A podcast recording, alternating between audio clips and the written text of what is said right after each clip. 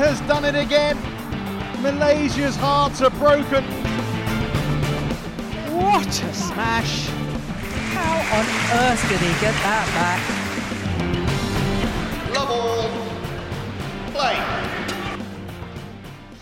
Aktivisten der Sportart Badminton, übrigens mit G, mit dem wichtigen G, nicht nur in Österreich gesprochen, sondern teils sogar geschrieben.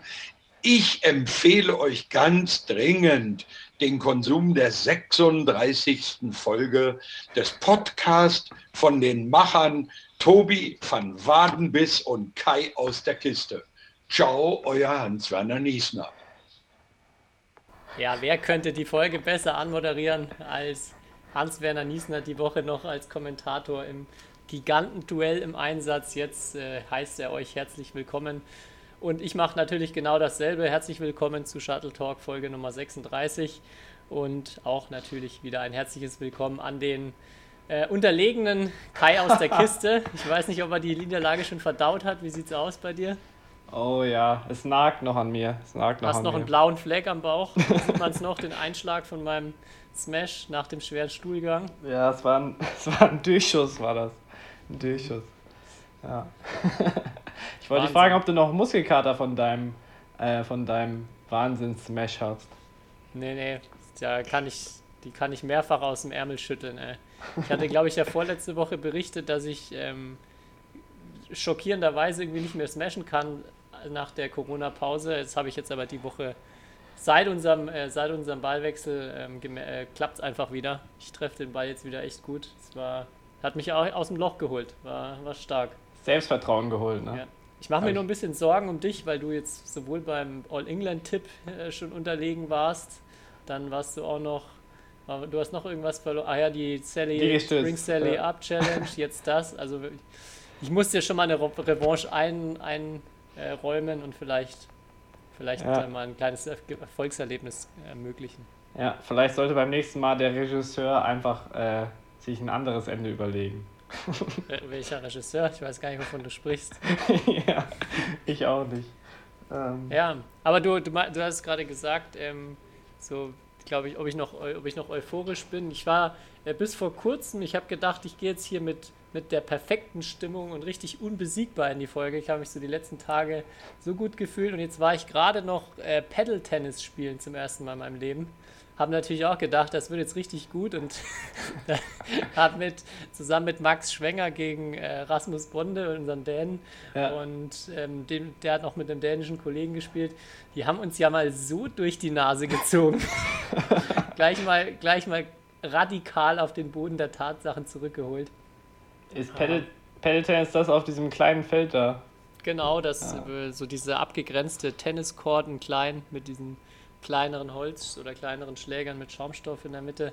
Ja. Und ja, ziemlich cool, aber man denkt dann immer erstmal, man kann das viel besser als, als Badmintonspieler, als dass man es dann in Wirklichkeit eigentlich kann. Ja, das war eine ziemliche Demontage, aber ja, bei so viel Positiven im Moment kann ich das, glaube ich, wegstecken. Ja, das wäre mal eine gute neue Rubrik für deinen YouTube-Kanal. Tobi, Tobi Wadenka versucht sich in anderen Sportarten. Kann ich mal probieren, ja. Ja, das viel habe ich schon mal ausprobiert, das war jetzt was ganz Neues und Ich meine, äh, Thomas Müller und Mats Hummels machen auch immer Challenges gegeneinander. Ich meine, wir sind ja, wir sind ja di dicht gefolgt hinter denen, so jetzt von, von, Mhm. Da von der wartet- Aufmerksamkeit. da wartet die Nation schon drauf, ne? Aber es äh, bringt mich auf, eigentlich auf äh, ein Thema, ich glaube, das hatten wir die letzten Wochen nie. Air Badminton. Weil da, da, da wollte ich nur noch eine Empfehlung machen oder es gibt jetzt mittlerweile ein paar, wie nennt man das? Äh, Online-Rezensionen, Video, Videobeispiele, wo Leute es auf jeden Fall Reviews. get- Genau, Reviews. Wo Leute das getestet haben. Unter anderem von äh, auch äh, von Sven Schüler, meinem ehemaligen Bundestrainer U15 oder so, äh, der mich immer Schei Käfer genannt hat. so auf Hans-Werner Niesner Niveau. Äh, Aber und von NRW auf Facebook. Ich habe eh jetzt NR, äh, der Badminton-Landesverband NRW hat, hat gefühlt das Internet für sich entdeckt mittlerweile. Die haben jetzt Facebook, die haben Instagram, die haben alles. Geht rund, ja. Ja. Aber das Video von Sven Schüler habe ich auch gesehen. Finde ich sehr gut, kann ich auch nur empfehlen. Ja. Das ist ein sehr ausführlicher Test oder es, es sieht in dem Video auch auf jeden Fall so aus, als ob die wirklich viel getestet haben und auch viel ausprobiert haben mit den Bällen. Ja. Ja eine witzige, ähm, sozusagen, jemand hat auf Facebook was gepostet ähm, und das war ziemlich witzig, weil er so geschrieben hat, ja, also er findet den Air Batman Ball richtig bescheuert, weil dafür braucht man ja voll den riesen Garten. Man kann einfach nicht so im Garten spielen. Man braucht ja schon so einen Garten, der mindestens so groß ist wie ein Badmintonfeld. Und dann dachte ich mir so, ja, okay, das ist ja eine super Erkenntnis. Ich meine, es ist ja genau dafür surprise, da, surprise. Da, dass du nicht so hobbymäßig dir zuspielst, weil dafür kannst du ja wirklich äh, mit einem Plastikball Federball spielen im Park. Ja, dafür ist es ja eben nicht gedacht. Es soll ja ein richtiger Sport sein. Was wir auch noch gar nicht, glaube ich, thematisiert hatten, was ich ziemlich lustig fand, dass die BWF gepostet hat vor ein paar Wochen irgendwie so äh, der, der Air Shuttle, äh, den wir vor einem Jahr herausgebracht haben, ist ein Riesenerfolg oder irgend sowas. wo, wir, wo man sich so gefragt hat, so, hä, vor einem Jahr? es gibt jetzt irgendwie noch gar keinen so gefühlt hier zu kaufen und man hat eigentlich nichts gehört, außer so, ja, der kommt bald und der wird super, dass sie sich dann da, ich glaube, das haben auch ganz viele Leute drunter geschrieben, was denn das für ein lächerlicher Post sein soll. Und von wegen, dass es diesen Ball seit einem Jahr gibt. Naja, mal schauen, ob wir jetzt bald in den Parks die lila Bälle fliegen sehen, wenn sie mal erhältlich sind. Hoffentlich. Hoffentlich. Aber ja. Ähm. Letzte Woche war noch ein Thema, was wir, was, wo wir wieder gemerkt haben, wir haben zu früh aufgenommen.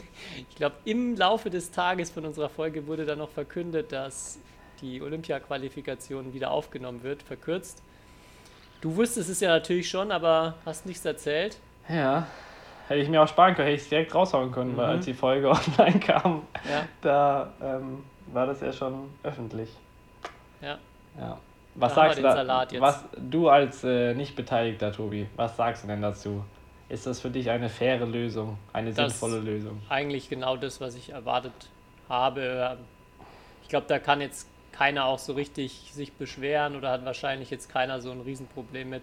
Ich glaube, deshalb wurde die Entscheidung ja wahrscheinlich auch so getroffen, dass damit ja die meisten ja. irgendwie so zufriedengestellt sind. Klar, die, die, wenn man gesagt hätte, man bricht es ab, dann wären natürlich jetzt die Leute, die schon durch wären, happy, aber ich kann mir nicht vorstellen, dass da jetzt jemand dann sich da beklagt, sondern gut, das wird jetzt so akzeptiert und ja. Ich bin nur viel, viel mehr gespannt, ähm, wie, also es ist ja jetzt dann ab in zwei oder drei Monaten sollen ja die Turniere, in zwei Monaten glaube ich schon die Turniere wieder starten.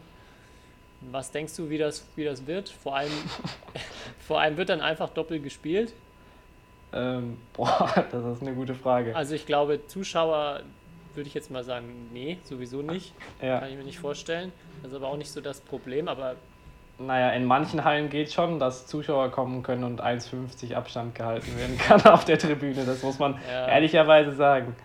Ähm, aber nicht, boah, ich, ich, wir haben ja letzte Woche eigentlich schon darüber gesprochen, über diesen Turnierplan und dass, äh, dass er so angedacht ist, dass da ein Turnier nach dem anderen stattfindet, auch in Ländern, wo aktuell die Situation ja immer noch schlechter wird. So. Ähm, mhm. Ja, schwierig. Also ich kann mir das irgendwie aktuell nicht wirklich vorstellen, dass das da so losgeht. Und das, das ist auch so was, was jetzt im Moment noch das Einzige ist, was, glaube ich, wegen der Olympia-Quali ähm, unklar ist. Weil vielleicht sollten wir es nochmal sagen für die Leute, die es nicht erwähnt haben. Also die Regelung, wie sie jetzt beschlossen wurde, ist, dass zwischen Juni und April alle Turniere, die halt jetzt zwischen März und Mai sozusagen ausgefallen sind in diesem Jahr, dann im nächsten Jahr nachgeholt werden können oder halt sozusagen nur diese Turniere zählen auch für die Olympia-Quali. Aber es ist ja die Frage, wenn jetzt ab August oder September wieder gespielt wird ähm, und es da Weltranglistenpunkte gibt und aber manche Länder im August und September, Oktober, November, was weiß ich, ähm, nicht teilnehmen können oder sonst was oder die Bedingungen sehr, es wird wahrscheinlich sehr kurios sein, wenn manche Länder irgendwelche Reisebeschränkungen haben, manche nicht und so weiter, dass ja dann Leute auch Punkte verlieren können in der Weltrangliste. Und dann, wenn die Olympia-Quali losgeht, sozusagen vielleicht in Turniere nicht reinkommen, wo sie eigentlich normal reinkommen würden. Und das ist so jetzt das Einzige, was noch ein bisschen unklar ist, wie damit gehandhabt wird. Weil. Ja, würde es nicht Sinn machen und wäre am logischsten, wenn man auch noch eine quasi für diesen Übergangszeitraum eine zweite Wertung einführt, die jetzt halt so eine eingefrorene Weltrangliste darstellt, die dann halt wieder gilt, wenn dann die Qualifikation, also die dann für die Qualifikationsturniere zählt. Ja, man könnte halt einfach für die Quali-Turniere das sozusagen das Race to Tokyo nehmen als äh, M Ganz, dafür ganz genau, ja. für den MQ-Report, also für wer kommt in das Turnier und wer ist in der Quali, wer ist im Hauptfeld. Ähm, aber ja, das steht da, aber das darüber ist noch keine Entscheidung getroffen. Ich glaube, das hängt auch viel davon ab, wie das jetzt, wie der Anfang oder der Start jetzt laufen soll. Ja. Also Wie ist deine Einschätzung als oder wie ist deine, wie nimmst du die Entscheidung auf als Betroffener? sehr fair. Ich glaube, die perfekte Lösung. Wäre jetzt geil, wenn du gesagt hättest, bin ich total scheiße, richtig ungerecht. Ah, Tobi, du weißt doch, ich habe das doch alleine entschieden in den Hinterzimmern. Ja, Ich saß da mit drei von BWF und dann haben wir so, ja Kai, was ist für dich am besten? Und dann habe ich gesagt, hier diese Regelung. Nein. ähm, es ist in meinen Augen die fairste Lösung, wie du ja schon gesagt hast. Aber es fühlt sich trotzdem, und jetzt zum Beispiel mit den jetzt auch deutschen Spielern, die irgendwie jetzt Olympia, also sozusagen noch die Chance haben, sich für Olympia zu qualifizieren, es ist irgendwie trotzdem komisch, dass jetzt so diese Quali über zwei Jahre geht. Also, dass man so, weil dieses Quali-Jahr, das ist schwer zu beschreiben, was das, also was das für ein Jahr ist, aber es ist sehr außergewöhnlich und es ist sehr emotional, anstrengend, belastend. Ähm, und das geht jetzt halt sozusagen äh, noch oder soll nochmal so weitergehen, eigentlich bis jetzt April nächsten Jahres. Also ist man sozusagen, weiß man nicht, ob man bei Olympia dabei ist und, und so weiter. Also das ist so das Einzige, was ähm, ja, also man wünscht sich eigentlich nicht eine zweijährige Olympia-Quali, sag ich mal so. Das ein Jahr reicht. So. okay. Aber ja, wir können uns ja nicht, oder wir müssen ja jetzt mit dieser Situation umgehen. Deswegen machen wir das Beste draus. Gibt, glaube ich, Schlimmeres, ja. Ja. Am Ende wird es dann komplett abgesagt. ja. Am Ende wird die Quali gespielt, aber dann Olympische Spiele finden doch nicht statt. Ja, also wie Olympische Spiele jetzt stattfinden sollten, ist ja eh die Frage. aber ja. Gut, hast du noch andere aktuelle Themen auf dem Schirm? Du warst ja in letzter Zeit immer der News Guy. Ich war Bei uns. Newsguy. Stimmt. Ähm, ich wollte nur noch eine Empfehlung aussprechen und zwar für die DBV Badminton Session von Ingo Kindervater. Die fand ich sehr interessant. Die habe ich selbst ähm, geschaut und da lohnt es sich auf jeden Fall mal reinzuschauen, weil Thema war so Willensstärke, Selbstdisziplin. Ähm, ja, ich glaube Ingo, also das ist sehr interessant, was Ingo zu diesem Thema so zu sagen hat und lohnt sich auf jeden Fall mal reinzuhören oder zu schauen. Ja. Ja. Und wir haben Grüße aus Costa Rica bekommen, Tobi. Oh ja, das hattest du mir, glaube ich, geschickt, oder? Das war, das Ja. war geil. Shuttle Talk hat nicht nur für das Gigantenduell gesorgt diese Woche, sondern wir werden auch weltweit gehört, unter anderem in Costa Rica. Da haben wir eine Nachricht von äh, jemandem bekommen. Ähm, diese Person hört uns immer zum Frühstück, glaube ich. Ähm, ja, das war auf jeden Fall auch etwas Besonderes. Also wer Costa Rica toppen kann, äh, gerne eine Nachricht an uns. Ja, generell alle, alle Leute, die Shuttle Talk über die deutschen Grenzen hinaustragen, trotz Grenzschließungen. Lasst es uns wissen. Was ich auch noch, apropos Gigantenduell, es gab ja sehr viele Kommentare und Reaktionen. Was ich auch sehr gut fand, war jemand, der sich für die abendliche Erheiterung beda äh, be bedankt hat, nachdem er sich ein windiges QA auf YouTube angeschaut hat. Ich weiß gar nicht, was er er- meint. Hat er einfach deine Nicht-Empfehlung komplett missachtet und ist Mann. auf eigene Gefahr einfach mal draufgegangen. Ja, ich habe heute eine Nicht-Empfehlung dabei. Die, kommen da, ich, die würde ich aber ganz später anschließen an unsere Top 3. Weil da habe ich Okay. dann eine perfekte Überleitung dazu. Oha. Da bin ich Ähm, gespannt. Ja, haben wir, waren sonst noch irgendwelche Reaktionen, die du für unser Video bekommen hast, für unseren Ballwechsel? Nee, aber ich glaube, es, der Großteil war amüsiert, sagen wir mal so. Und die, man muss echt sagen, das, was Hans Werner aus den Szenen gemacht hat, also ich wurde oft gefragt jetzt von Leuten, ob wir ihm sozusagen vorgegeben haben, was er sagen soll. Ähm, das war auf jeden Fall nicht so. Nee, null. Er hatte mich, das, das Lustige, das kann ich noch erzählen, ähm, er hatte mich dann äh, noch angerufen, vor dem, bevor wir es also bevor dann zusammengeschnitten haben und hat mir jeden einzelnen seiner Kalauer noch erklärt, wo die denn jetzt herkommen. Und das sind wirklich so, äh, jeder, also jeder Kommentar von ihm hat irgendwie eine Bedeutung. Also das ist alles irgendwie, ja, ähm, ja hat, hat irgendeine Grundlage, dieser Gag kommt von irgendwoher, zum Beispiel das mit dem Balli, das hat er mir dann auch weitergeschickt, hat äh, Willi Astor, den er auch am Anfang erwähnt, der, der Comedian, hat auch mal einen Ballwechsel kommentiert und da hat er dann auch irgendeiner spielt den Ball nach oben raus und er kommt nicht mehr zurück und dann sagt er auch die ganze Zeit, wo ist denn das Balli? Und das ist ein Beispiel davon. Und das hat er mir für jeden, für, jeden Kommentar von sich eigentlich erzählt. Das fand ich faszinierend, wie er da ja. wirklich zu allem was in petto hat. Also für jede Zielgruppe, auch für die Ü50-Zuhörer mhm. bei uns, was dabei. ja, der geschnittene Ball, muss man echt sagen, da hast du dir was einfallen lassen, auf jeden Fall. Das war. Ja, damit kommst, konntest du nicht klarkommen dann, ja. Nee, nee, der war zugeschnitten auf jeden Fall. okay. Ja. Nee, aber machen wir weiter mit unserer super Kategorie Top 3. Ja, sehr gerne. Okay. Und wir haben uns diese Woche dazu entschieden, unsere Top 3 kulturellen Erfahrungen aus unserer Badminton-Karriere preiszugeben oder von, ja. davon zu berichten. Ich bin sehr gespannt. Ich glaube, das sind durchaus witzige Stories, weil man ja doch sehr viel erlebt, auch mit Leuten aus vielen verschiedenen Nationen in Kontakt kommt. Und ja, wer möchte, wer, wer, wer fängt an? Willst du, soll ich? Fang du mal an. Ja, äh, dann mit meiner ersten Sache. Das war in, die Erfahrung kommt aus Deutschland, aber hat natürlich mit einer anderen Nation, einer anderen Kultur zu tun. Und zwar war das, glaube ich, mein erstes oder zweites Mal, wo ich German Junior gespielt habe. Und so das erste Mal, dass, dass ich auch Asiaten auf einem Turnier gesehen, erlebt habe. Die Koreaner waren damals immer so die, also Malaien und Koreaner meistens so die ja. dominierenden Leute, die dann dort dabei waren, als ich gespielt hatte.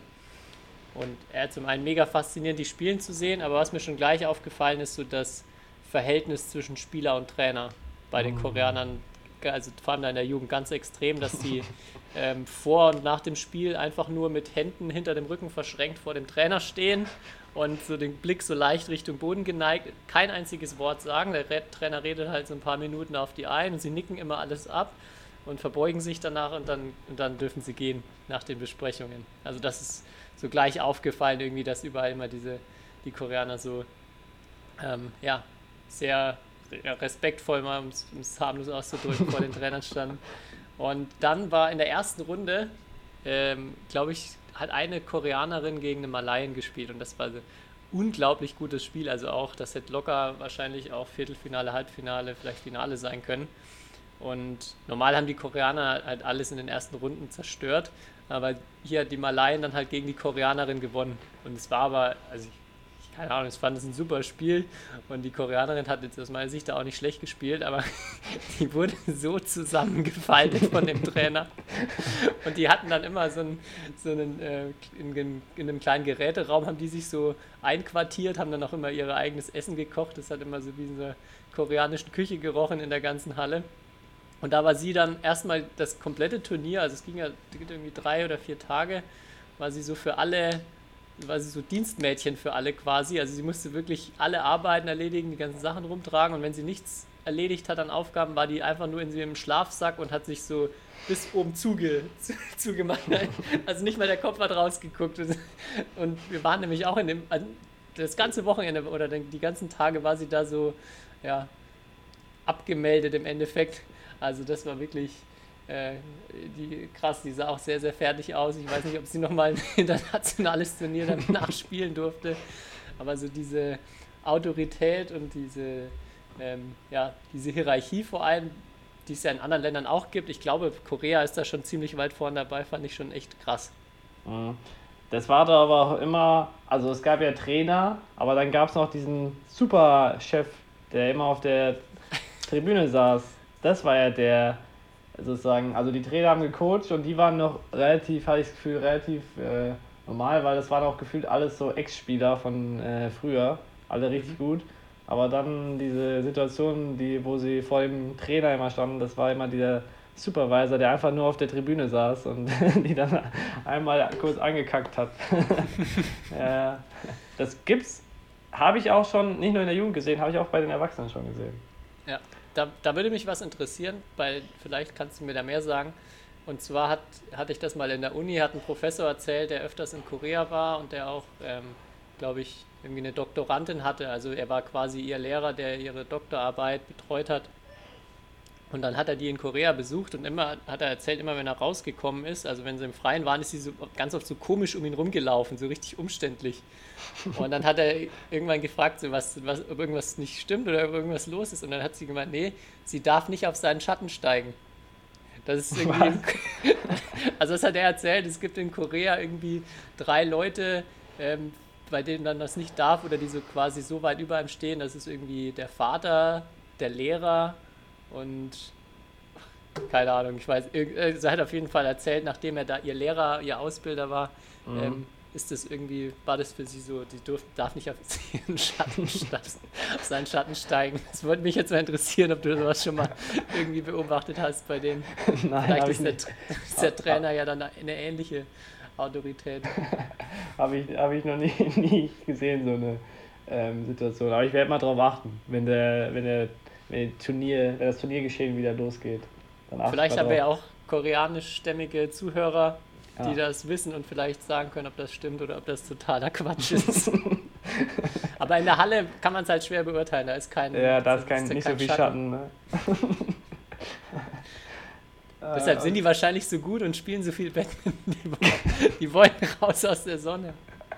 Oh Mann, Tobi, muss aufpassen, was du in diesen Tagen sagst. Naja, äh, oh, ich habe auf jeden Fall, glaube ich, ich habe nicht alle meine drei Punkte, haben was direkt so mit, also natürlich durch meine Badminton-Reisen zu tun, aber nicht direkt mit Badminton-Spielern. Okay. Aber meine Nummer drei ist nämlich ähm, so diese Kontraste ähm, einfach zu erleben. Und zwar war ich jetzt, das war auch in der Olympia-Quali in Indien. Ähm, und direkt neben meinem Hotel gab es so mehrere so Straßenstände, wie das ja so in Indien ist, wo die halt, äh, da, da verkauft man, oder da wird dann halt Essen verkauft den ganzen Tag. Und ähm, da gab es einen Stand von einem alten Mann. Äh, ich, weiß, ich weiß nicht, was für ein Gericht er da verkauft hat. Ich habe es nicht probiert, weil es wird uns ja immer gesagt, wir sollen nichts von der Straße sozusagen oder bei so einem Straßenstand äh, äh, lieber essen. Aber dieser Mann war rund um die Uhr an seinem Stand. Also nach, ich war mal abends um 12 da, da hat er da geschlafen. Ich war morgens um 6 da, ich war mittags um 1 da, ich war um 3, ich bin ja jedes Mal lang vorbeigelaufen und dieser Mann war in diesen sieben Tagen, wo ich äh, da war, rund um die Uhr an seinem Stand. ähm, und das war irgendwie, das war, weiß ich nicht, äh, ja, eine sehr, sehr prägende Erfahrung auf jeden Fall. Dass, ähm, das ist noch andere Arbeitszeiten als bei uns, ja. genau. Also da, ähm, ja. Sozusagen. Oder vielleicht hat er einen Zwillingsbruder oder was? das waren Drillinge oder so. ja, oder so, ja, natürlich. Ja, natürlich, ich habe mich nicht auf die Lauer gelegt und geschaut, aber, aber er, er war jedes Mal da und ich ja. habe ich hab öfters mal das Hotel verlassen und auch zu sehr, sehr verschiedenen Uhrzeiten und auch mal nachts, äh, ja. Was hast du denn da gemacht? Ja, gute Frage. da nee, muss Marc Zwiebler nochmal in die Sendung kommen, oder? Damit du es erzählst. Das war nicht beim Thomas Cup. das, war, das war nicht beim Thomas Cup. okay. Aber das war, das war jetzt hier Olympia-Quali beim, bei, was weiß ich. Ah ja, okay. Bei diesem Turnier. Ja, das war meine Nummer 3. Oder allgemein halt dieses so, ja, diese, ich meine, kulturelle Eigenschaften, dass also es, es hört sich so platt an, aber so, es ist wirklich so, dass so, man so viele neue Eindrücke sammelt und ähm, ja, ja, einfach äh, so oft das Leben anders läuft als hier. Und Hast du nur Asien-Erfahrungen? Also Jetzt, mit asiatischer Kultur in deinen Top 3? Ähm, ja, wahrscheinlich schon. Weil, wundert mich nicht, weil das ja schon, das, das finde ich auch so das Spannende immer, dass man dass es da so anders ist. Also wenn man jetzt in Europa in ein anderes Land geht, klar, das ist, das gibt kulturelle Unterschiede, aber Ja. wenn man nach Asien kommt, das ist gefühlt einfach eine komplett andere Welt und die Leute, also ich habe ich hab meine Nummer zwei ist tatsächlich was nicht, also nicht asiatisch, meine Nummer eins aber ganz klar wieder. ähm, ja, da erlebt man schon immer echt spannende Sachen. Ich mache mal weiter mit der zwei Ja. die werde ich später dann auch nochmal aufgreifen. Und zwar habe ich das leider nicht selber erlebt, das wurde mir nur erzählt, aber das hat mir so viel erklärt oder das, das war für mich, das ist so eine gute Story. Und zwar hat mir Philipp Discher, den du ja sicher auch kennst, ein guter Freund, ähm, erzählt, er hat mal Valery Atraschenko aus der Ukraine bei sich äh, zu Gast gehabt quasi und hat dann mit dem glaube ich, ein, zwei Wochen lang trainiert auch. Also Valery Atraschenko war lange Zeit einer der besten ukrainischen Einzel-, Doppel- und Mixed-Spieler. Also Der spielt immer noch übrigens. spielt immer noch, ja. Unrecht getan. Ja, aber ein sehr, sehr guter internationaler Spieler. Auf jeden Fall haben die, haben die einen Tag auch wieder sind in die Halle gegangen, haben eine richtig harte Einheit gemacht. Dann sind sie nachmittags nochmal rein, nochmal eine harte Einheit und haben sich halt vorher einen Plan gemacht, waren fertig damit.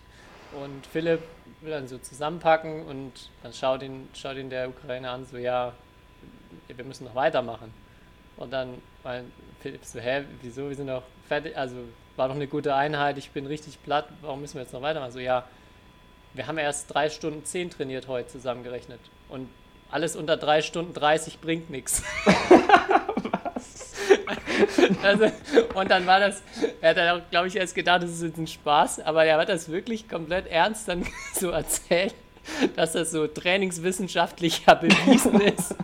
Das weiß in der Ukraine doch jeder, dass alles unter dreieinhalb Stunden am Tag hat einfach keinen Trainingseffekt.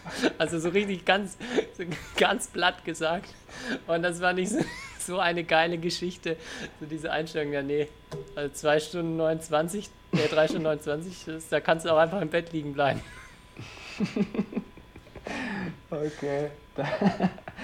Das ist gut. Da Das sind stelle ich mir natürlich so dann auch einige. Klischees bedient. Dann. Ja, ja, da stelle ich mir so einen richtigen. Habe ich jetzt so einen ukrainischen irgendwie Professor mit so einem Schnauzbart oder so.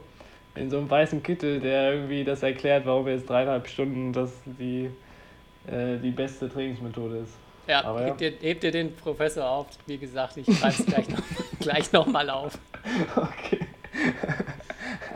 Dann hau mal deine Nummer 2 raus. Meine Nummer zwei habe ich eigentlich auch nicht selbst erlebt, auch die Geschichte erzählt bekommen. Und zwar, ich bin nicht mehr auf den Namen gekommen. Jetzt habe ich schlecht recherchiert, aber unser Trainer Xuan Wang hat mir die Geschichte erzählt, dass er damals diesen Inder, der dann All England Open ähm, gewonnen hat, äh, der ist zu ihm in die Trainingsgruppe gekommen. Also da muss man erzählen, dass Xuan Wang damals äh, in Langenfeld eine Trainingsgruppe hatte, so mit äh, Björn Jupin, Premislav Wacher, also sehr, sehr gute Spieler. Und dann kam auch dieser Inder.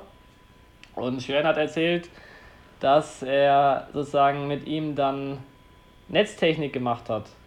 Und er hat ihm 20 Bälle, so wie man ja so eine Ballrolle, also Ballstange, dann 20 Bälle zugeworfen. Und der Inder konnte nach acht Bällen nicht mehr seinen Arm heben, bei kurz am Netz. Also er sollte einfach nur kurz ablegen, aber er hat so Schulter- und Armschmerzen bekommen, weil äh, und dann hat Schwerin gefragt, hä, was, was ist denn da los? Äh, wieso, wieso kannst du denn nicht? Hast du Armschmerzen? Und der Inder hat ihm dann erklärt, dass er zu Hause einfach nur einen Ball hat und noch nie Ballmaschine gemacht hat.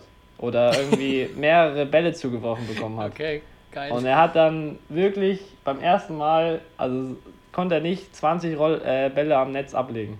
Also das finde ich so eine, Krass. so eine geile Geschichte, weil der Typ dann halt auch später All England gewonnen hat. Ähm, Ja, und was dann, wenn man weiter drüber nachdenkt, merkt man auch mal wieder, wie weit man weg ist von einem echten Spiel, wenn man halt Bälle zuwirft, ne? Ja, Das ist ungefähr einer der besten der Welt, das offensichtlich nicht braucht, von, also dass das keine Anforderung ist, dass man den, den Arm Ja. 20 Mal da reinheben kann hintereinander. ja. Krass.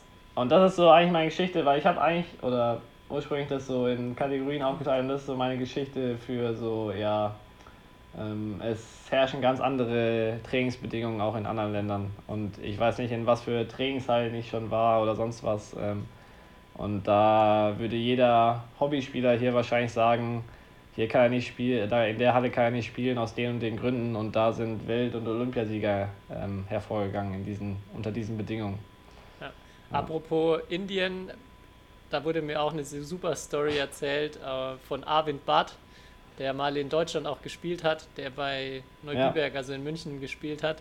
Und er war auch, als er sehr, sehr jung war, zum ersten Mal in Deutschland auf jeden Fall, vielleicht sogar auch zum ersten Mal in Europa, war er dort und wollte halt irgendwie trainieren, wollte Fahrrad fahren gehen. Und dann haben sie ihm Fahrrad ähm, halt gegeben und so, ja, fahr einfach mal, das ist auch so am Rand von München, also eigentlich ganz schön zum Fahren, viele, gibt viele Wege, Möglichkeiten. Und dann ist er los und einfach mal schnurstracks ab auf die Autobahn und hat sich gefreut, dass es hier so richtig schön ausgebaute Radwege an der Seite gibt und dass es so 1 asphaltiert ist. Und er wurde scheinbar dann auch direkt im Radio durchgesagt, dass irgendein Irrer mit dem Fahrrad auf der, auf der Autobahn unterwegs ist. Das fand ich auch genial, die Geschichte.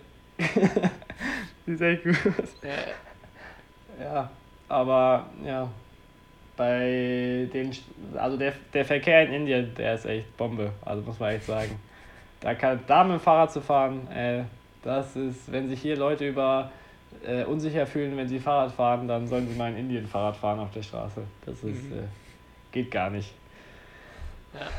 Und apropos, du hast jetzt gerade zu Yen erwähnt, da müssen wir eigentlich mal vielleicht eine ganze Kategorie zu machen. Also ich hätte jetzt auch noch eine super Story von Yen, die glaube ich auch so chinesische äh, Kultur ganz gut beschreibt. Aber das ja. können wir mal in einem Suyen Special machen. Da gibt es, glaube ich, genug, um, da um damit genug. auch mehr, mehr Sendezeit zu füllen. ja.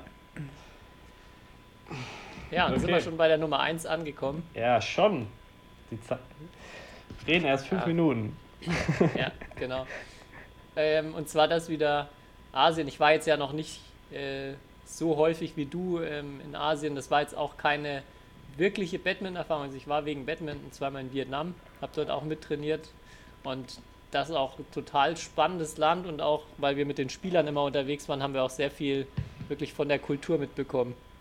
Und das Allerbeste, also was mir so kulturell am meisten im Kopf gibt, ist, man hört das ja immer mal wieder, dass die, äh, also dass viele asiatische Kulturen nicht Nein sagen können. Also dass das für sie so, man verliert das Gesicht und man, man, man macht das einfach nicht, man lügt lieber. Das hatte mir mein Trainer auch schon so berichtet, dass es dort genauso ist. Er hatte nämlich mal in einem Center angerufen und wollte halt einen Chord reservieren und hat halt gefragt, oh ja, gibt es noch einen Chord? Offensichtlich gab es keinen, denn, der, denn die Antwort war maybe yes, maybe no. Und dann hat er, finde ich, eine geniale Gegenfrage gestellt. More maybe yes or more maybe no?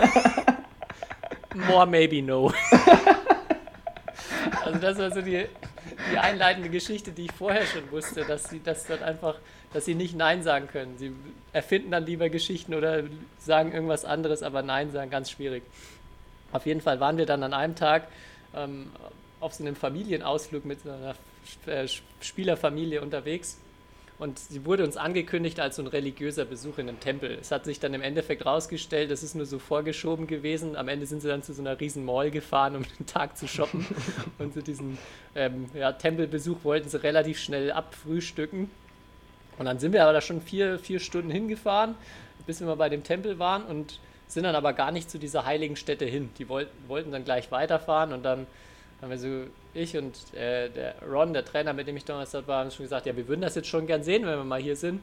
Und haben dann gesagt, so, ja, lass uns doch jetzt auf den Berg rauffahren.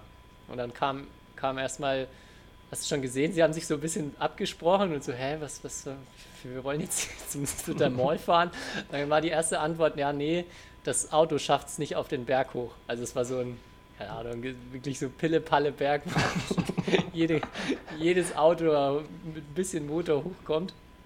Dann haben wir gesagt, okay, dann fahren überall Mopeds auch rum, du kannst so einem Fahrer gibt es ein bisschen Geld und dann nimmt er dich hinten drauf mit. Dann haben wir gesagt, ja, fahren wir, fahren wir bei jemandem mit hoch, ist doch kein Problem. Haben sie auch wieder kurz überlegt, dann äh, haben sie gesagt, nee, da findet man jetzt zu der Zeit nicht genug Leute, bei denen man mitfahren kann.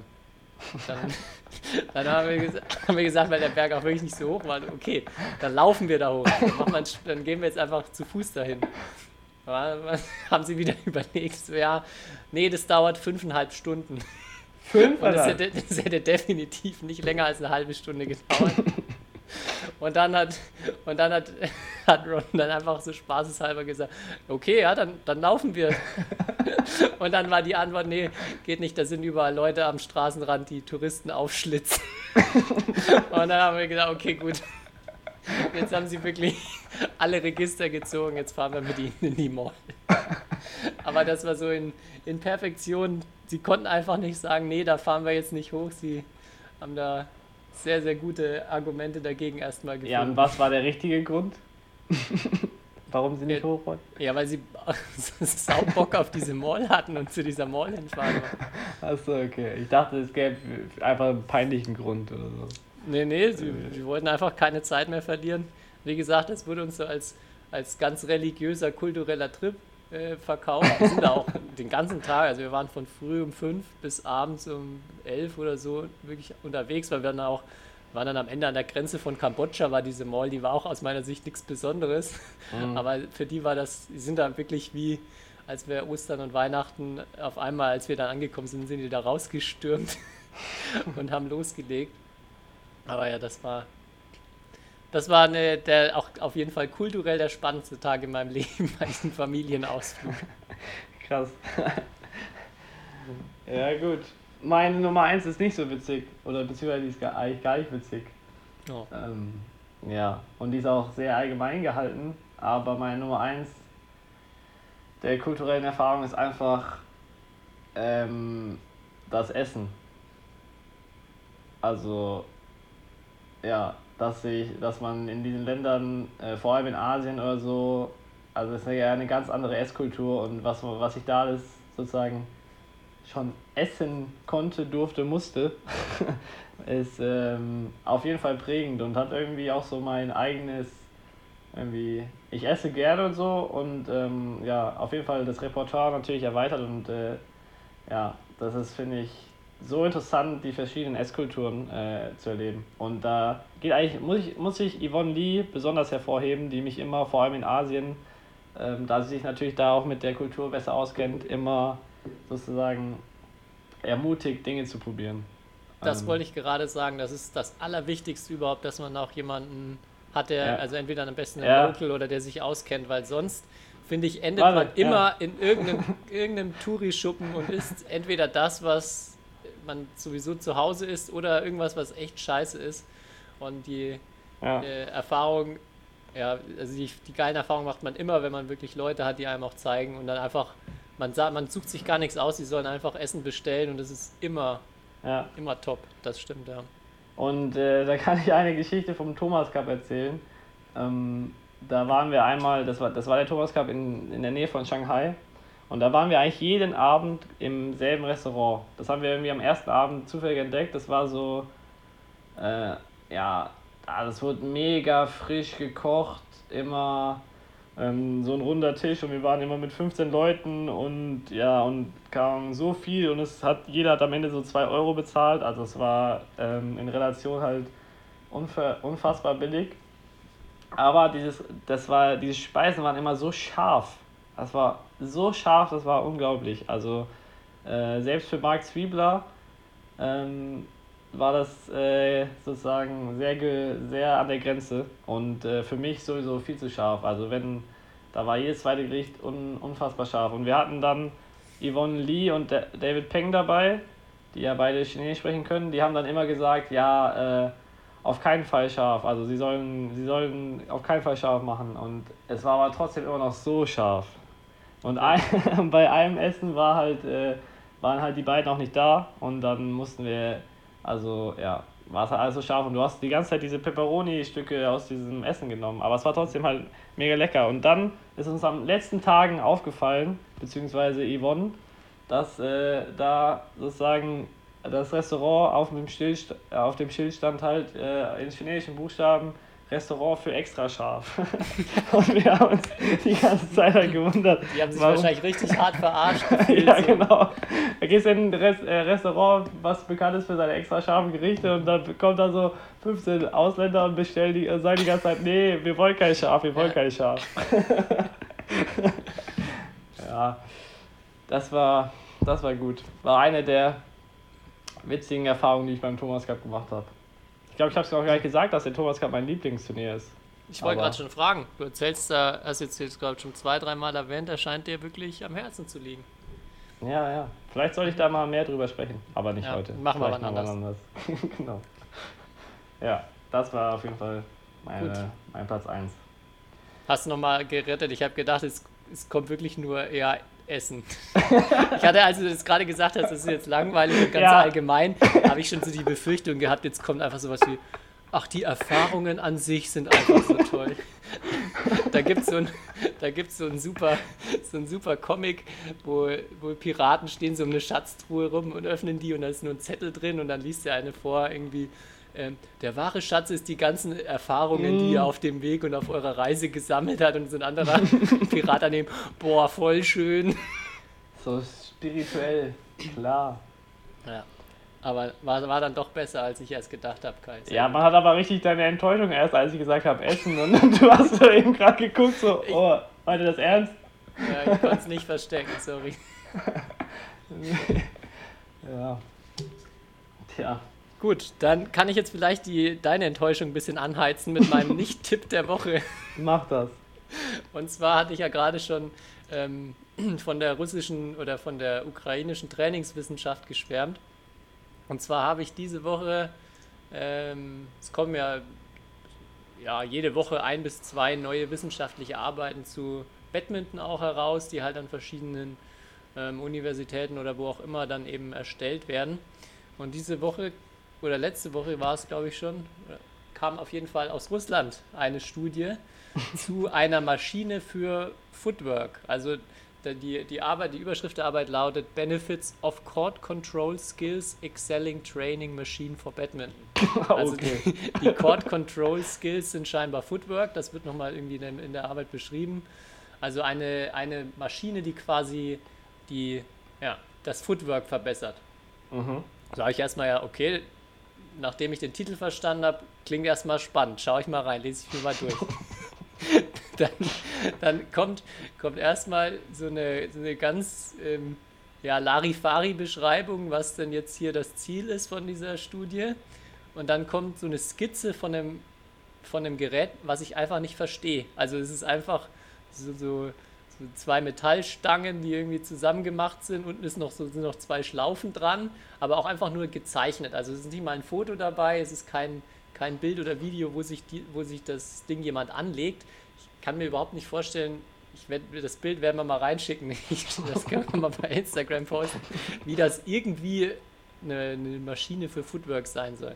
Naja, egal, ich habe ich hab weitergelesen und ich verstehe einfach nicht, was dieses Ding machen soll. Also es wird zwar beschrieben, aus welchem Material die einzelnen Streben bestehen und dass sie ganz toll anpassbar sind als an verschieden große Leute, aber eigentlich wird nicht beschrieben, was sie wirklich macht. Oder ich habe es einfach nicht verstanden. Es ist jetzt wirklich sehr, sehr abstrus geschrieben. Ich lese öfters mal auch so ähm, ja, englische wissenschaftliche Arbeiten, aber die war wirklich doch sehr schwer zu greifen. Und dann wird auch eigentlich nicht wirklich beschrieben, wie und was getestet wird. Dann kommen noch so ein paar Tabellen und am Ende steht dann da Conclusion, wo er meistens dann so, wo man schnell mal hinscrollt, wo dann auch was Interessantes steht. Das ist einfach nur ähm, ja, ein, ein Satz, wo im Endeffekt steht, dass, die, dass der äh, Test so ergeben hat, dass die Maschine sehr nützlich ist. Darunter dann noch fünf Quellen aus Russland. Davon ist eine über Physical Training von 1997, was, würde ich sagen, schon recht alt ist. Das andere ist alles von irgendwie Schulsport, Badminton. Also, ja, äh, weiß nicht, vielleicht kann, können wir dir, obwohl es eine Nicht-Empfehlung ist, vielleicht will da nochmal jemand reinschauen und mir erklären, warum das jetzt so toll ist, dieses Gerät und was es kann. Aber, aber wenn ihr auf diese Studie stoßt und wenn ihr äh, Hoffnung habt, da was Sinnvolles rauszuholen, dann meine Empfehlung, es ist keine Empfehlung. Okay. Also nicht was, was ich mir mal so anschaffen könnte für mein Schlafzimmer oder so. Ja, vielleicht, also ich So würde dich sogar bitten, damit ich, damit ich sehe, was und wie das funktionieren soll. Ähm, Ich dachte, da, da wäre noch so ein Amazon-Link dabei oder so, weil die Maschine ja so nützlich ist, dass man sie Ich direkt kaufen kann Ich für. habe es auch nochmal gegoogelt. Wahrscheinlich, muss, wahrscheinlich ist das halt alles sonst auf Russisch und man findet jetzt dann, denke ich, auf Englisch da erstmal nichts. Hier, ich kann dir, warte, ich zeig dir mal das super Gerät. So sieht's aus. das, ist, das ist auch wirklich die ganze Beschreibung dazu. Ja. Also es wird nicht wirklich darauf eingegangen, wie das jetzt funktioniert, sondern das sollte jetzt selbst erklären sein. Äh, wir werden es euch zeigen. Äh, wirklich, ich glaube, das ist die Zukunft. Dreieinhalb Stunden am Tag in der Maschine und ihr werdet das beste Footwork der Welt haben. Ja, dreieinhalb Stunden Footwork vor allem. Das erinnert mich an mein Jugendtraining. Ja. Da, da haben wir teilweise eine halbe Stunde am Ende vom Training Footwork gemacht. Oh. Ja, vielleicht war der erst bei drei Stunden am Tag. Du müsstet halt irgendwas machen. Ein bisschen Chord Control Skills. Ja, ja da, wenn, da kann man doch mal eine Studie zu machen. Da, ob, oder such mal, ob es da schon eine Studie zu gibt. Wenn nicht, können wir das ja jetzt mal hier veröffentlichen, dass, dass das Geheimnis, ähm, ja, was? 210 Minuten ist. 210 Minuten am Tag. Mhm. Die 210 Minuten Methode. Und jetzt nach diesem Nicht-Tipp der Woche, wir hatten es ja auch schon mal, oder du hast es auch gesagt, dass du so ein bisschen fragst, irgendwie, es wird so viel getestet und es wird so viel Wissenschaftliches gemacht und du hast das Gefühl, das bringt alles gar nichts. Also es wird einfach nur so, es wird halt mal was gemacht, aber es kommt irgendwie in der Praxis nichts an. Und daher hatte ich die Idee vielleicht für, ich weiß nicht, ob es eine komplett neue Rubrik ist, aber vielleicht, dass man, ähm, weil ich finde, es gibt durchaus häufiger immer wieder Sachen, äh, die sehr praxisorientiert sind oder die so Studien, die man sich durchliest und danach wirklich schlauer ist. Und dass man da vielleicht immer mal so einen Tipp gibt oder vielleicht mal so eine, ja, ja, so eine Einblicke in so wirklich praktische Studien, die uns allen helfen.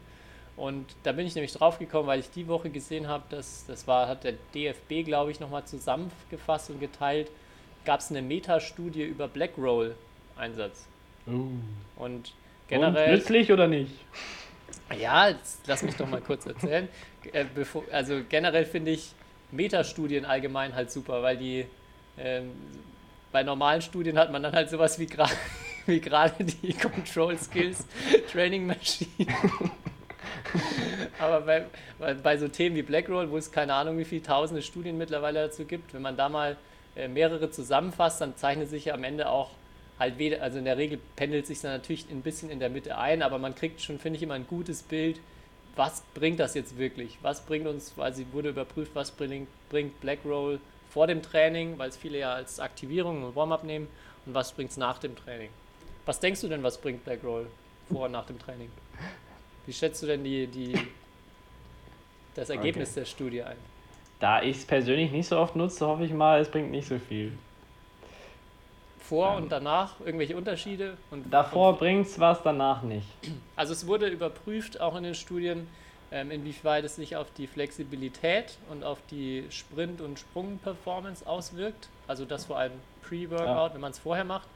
Und Post-Workout ähm, auch äh, vor allem natürlich auf die Regeneration und auf das äh, gefühlte Schmerzempfinden nach, nach Belastungen. Okay. Und glaubst du, also glaubst du weder noch? Nee, dann, dann Pre- Pre-Workout. vor dem Workout. Okay. Bringt mehr als danach. Ja, also das Ergebnis der Studie ist, generell die Effekte sind relativ gering. Also wirklich in so einem kleinen Prozentbereich. Also so die, vor, der, vor der Belastung ist so der größte Benefit bei Beweglichkeit, 4% plus Beweglichkeit im Schnitt. Was auch nicht viel ist, aber das ist so, sticht schon heraus, Sprintleistung 0,7%, also die anderen 0,7. Naja, das kann das entscheidende Fitzelchen sein, ne? ja, wobei Sprungleistung sogar minus 1,9% ist, also das ist halt so Okay.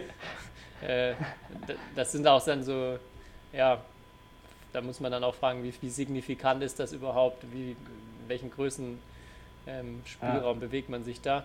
Und äh, danach, Moment, jetzt muss ich kurz zu dem danach gehen. Äh, da war der Effekt schon ein bisschen größer, also das subjektive Schmerzempfinden 6% reduziert äh, und Wiederherstellung von Sprinten, Kraftleistungen 3 bzw. 6% äh, nee, 3 bzw. 4 Prozent bevorteilt. ja, genau.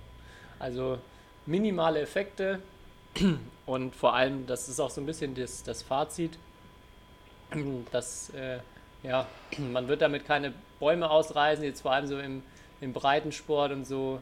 äh, ja, kann man, kann man machen, aber vielleicht im, also im Hochleistungsbereich, wo es natürlich dann um, wie du gerade schon sagst, so jedes Prozent gehen kann, kann das natürlich was helfen und wird vielleicht aber wahrscheinlich so ein bisschen ja, zu, zu groß gemacht im Moment. Ja, naja, das wurde ja auf jeden Fall extrem gehypt, so Blackwall. Mhm. So als das ja neu auf dem Markt war. Das Ding gegen, gegen alles. Muskelkater, was weiß ich was. Ja. ja. Aber es ist auch selbst, und das, das ist dann auch so, so spannend wieder hier zu sehen, selbst bei so einem Thema wie, wie Blackroll, wo es wirklich jetzt ja schon sehr viel gibt, ähm, könnte man ja meinen, dass es leicht dann da jetzt viele Studien zusammenzufassen. Aber jede Studie nutzt dann halt irgendwie ein anderes, eine andere, ein anderes Protokoll, also wie lange, wie oft ja. und so weiter rollig. Und da ist auch schon wieder so, so schwer eine Vergleichbarkeit. Es gibt auch keine klaren Maßgaben, wie viel sollte man jetzt wann wo rollen oder was, was hat den größten Effekt. Ähm, von daher selbst da schwierig. Und das ist, wenn man dann halt natürlich in, ins Badminton reinschaut, ist es natürlich umso schwieriger, da irgendwelche äh, aussagekräftigen Studien zu machen bei der geringen Anzahl von Badminton-Spielern, die es überhaupt gibt und bei den ja. dementsprechend wenigen Studien schwierig da zu vergleichen. Da würde mich jetzt mal interessieren, wie viel Prozent deiner Trainertätigkeit oder das Wissen, das, das du vermittelst, denkst du, ist so wissenschaftlich belegt? Und wie viel ist einfach so, du denkst, dass es gut ist, beziehungsweise aus eigenen Erfahrungen, beziehungsweise du hast es irgendwo gesehen einfach. Aber wie, wie, wie schätzt du da diesen Anteil an im Badminton? Oder jetzt bei deiner Arbeit? Ähm, boah, schwer mit Prozenten zu benennen. Oder also ich halt würde sagen, so richtig rein wissenschaftlich. Ganz wenig. Also sowieso, sowieso, so, naja, wenig würde ich nicht sagen. Also so im Athletikbereich auf jeden Fall, da verlasse ich mich auch oder ja. verlasse ich mich auch viel auf wirklich ähm, Studien für, also vor allem Kraftausdauerbereich, das ist halt wirklich sehr gut erforscht. Da gibt es auch ganz klare äh, ja, Richtlinien, die entwickeln sich auch immer weiter. Also da sieht man auch irgendwie jedes Jahr verändert sich dann doch immer noch mal ein bisschen was. Aber da wird jetzt nicht das Rad neu erfunden und da, wenn ich irgendwie was in Richtung Periodisierung und Wiederholungszahlen und so weiter mache, dann orientiere ich mich da ganz klar, ganz fest dran. Aber jetzt im Badminton an sich, im Badminton-Hallentraining, ist es halt brutal schwer, die, äh, das irgendwie richtig wissenschaftlich zu fundieren. Also man hat natürlich das Wissen aus dem aus der generellen ähm, Sportwissenschaft so über ja auch Belastungsparameter, Klar, Ausdauer, ja. Kraft, das spielt natürlich irgendwie Badminton-Einheit ist halt von allem, allem ein bisschen was. Und du kannst halt dann auch, wenn du acht verschiedene Spieler hast, ist das für, für alle acht unterschiedlich anspruchsvoll, unterschiedlich belastend. Und daher kann man dann nicht ähm, davon ausgehen, dass man da irgendwie eine perfekte Einheit planen, entwickeln kann, wo man so genau nach dem Protokoll vorgeht und weiß, da kommt am Ende das Beste bei rum. Also das, ich glaube, es ist total wichtig, dass man sich schon da wissenschaftlich äh, erstmal eine gute Basis zulegt, aber dann, das funktioniert dann halt über Erfahrung. Und ja. Sagen, ja. Ich habe nämlich auch das Gefühl, dass sehr viel, also rein das Batman-spezifische rein einfach wirklich auf Erfahrung und hier ich probiere was aus, klappt das oder klappt das nicht. So. Ja, also ähm. gibt da halt auch keine wirklichen, also bei vielen Bereichen einfach gar nichts Wissenschaftliches. Ja. Aber am Anfang, das vielleicht noch so abschließend dazu, das glaube ich auch ganz normal. Am Anfang, als ich angefangen habe, so die ersten Trainings zu machen, habe ich halt so Training gemacht, wie ich es bekommen habe. Ohne das, also da war 0% wissenschaftlich fundiert oder so. Da war halt so, ja, so habe ich es gelernt, so funktioniert super. Und das ist, denke ich, normal und das macht auch wahrscheinlich erstmal jeder Spieler, dass er sich, dass er das erstmal als sehr gut, also vor allem wenn man selber äh, sich auch für einen ganz guten Badmintonspieler hält, dann übernimmt man da natürlich auch viel oder übernimmt das, was man selber so als gut empfunden hat. Ähm, ja, vergisst dann aber halt auch äh, zum einen, dass irgendwie jeder anders, das, also andere Voraussetzungen hat und man hinterfragt auch, warum bin ich eigentlich nicht Olympiasieger? Also wenn das, wenn das der perfekte Weg war, dann äh, ja, also jetzt platt gesagt, natürlich ja. ist das, muss man, muss man da überlegen, aber ähm, das war so vor allem jetzt auch in den letzten Jahren, frage ich mich dann natürlich auch, okay, woran lag es denn, dass ich jetzt nicht eine bessere Technik habe? Was, was muss ich denn jetzt vielleicht anders oder was würde ich jetzt nochmal anders machen? Und Ja, das ist total spannend, weil es halt nach oben offen, man kann, man wird nie irgendwo ankommen, wo man dann das perfekte Training macht oder wo man sagt, okay, jetzt weiß ich, wie ich den Smash vermittle. Ja. Ja, das glaube ich auf jeden Fall. Und das ist so, glaube ich, der ihr glaube oder so die Erfahrung auf jeden Fall, die man machen muss, wenn man als Trainer anfängt.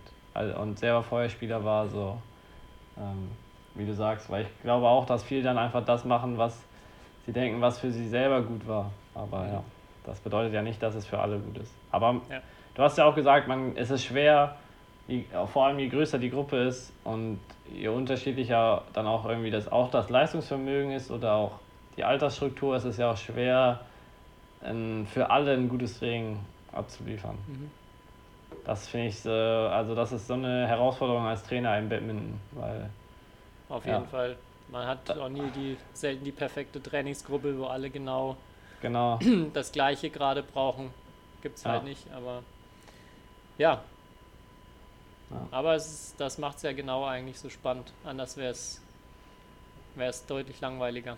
Ja, aber gehst du da in jede Trainingseinheit mit so einem richtigen Plan? Also schreibst du dir vorher auf, wir machen heute hier, äh, wir sind acht Leute, na, sagen wir, wir sind neun Leute und wir machen heute zwei gegen eins und die Übung fünf mal drei Minuten, die Übung drei mal vier Minuten als Beispiel. Also das mit Teilnehmerzahl, da kalkuliere ich nicht mit, weil das ist Ja. selbst bei uns auch so, dass irgendwie dann doch leicht mal einer ausfällt und dann, wenn man, also die Erfahrung einfach gemacht, wenn man sich zu sehr auf äh, eine klare Teilnehmerzahl einstellt, nicht gut. Man lernt aber da auch äh, relativ schnell mit umzugehen und Ja. also das, das nicht. Ähm, auf jeden Fall erstmal, mittlerweile schreibe ich nicht mehr viel auf, aber also trotzdem, ich schreibe immer noch auf, erstmal, äh, was ist das Ziel der Einheit, also was soll am Ende dastehen.